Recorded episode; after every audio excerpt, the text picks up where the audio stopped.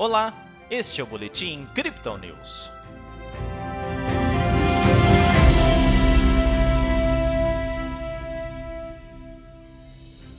A Bolsa de Valores brasileira digeriu bem o aumento da inflação e encerrou a sexta-feira com ganhos. O Bitcoin intensificou a volatilidade, com o mercado de derivativos bastante movimentado com liquidações. Ontem o Bovespa teve recuo de 1,71%. Hoje o índice reverteu, com subida de 1,36%. O dólar avançou, ficando cotado a R$ 5,61. Pelo Brasil, o mercado digere o aumento de 0,95% da inflação em novembro, acumulando alta de 10,74% nos últimos 12 meses. Embora seja a maior variação para o mês de 2015, o índice veio abaixo do esperado pelos analistas. Lá fora, os Estados Unidos também divulgaram a inflação ao consumidor. O indicador apontou alta de 0,8%, pouco acima do 0,7% esperado. Agora os investidores ficam de olho de como será o ritmo do Banco Central na retirada dos estímulos pandêmicos. Na Europa, a variante Omicron segue preocupando, com um aumento significativo de novos casos de coronavírus. Enquanto isso, o cenário para o Bitcoin se mantém inalterado em um dia de volatilidade mais intensa nas operações.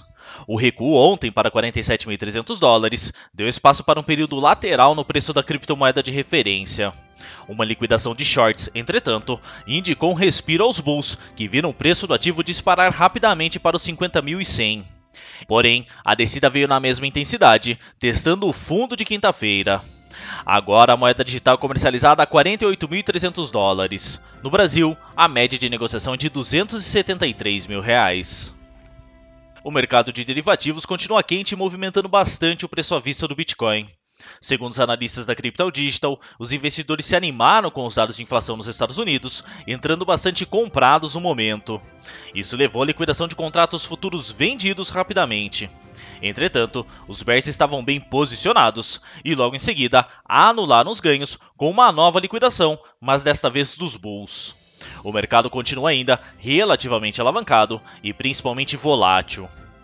Esse comportamento de sexta-feira está sendo atípico em comparação com o visto nas últimas semanas, quando a volatilidade era reduzida por conta do vencimento de opções de Bitcoin.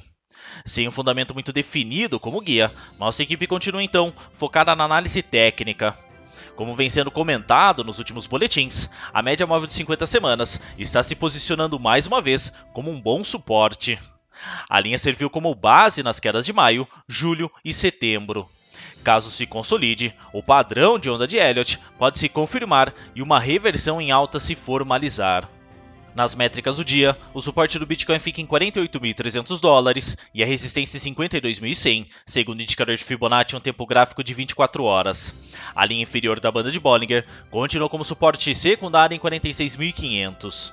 O RSI mantém os 31% com o mercado mais vendido e o MACD continua com as linhas cruzadas para baixo. Essa foi a análise desta sexta-feira da equipe Crypto Digital.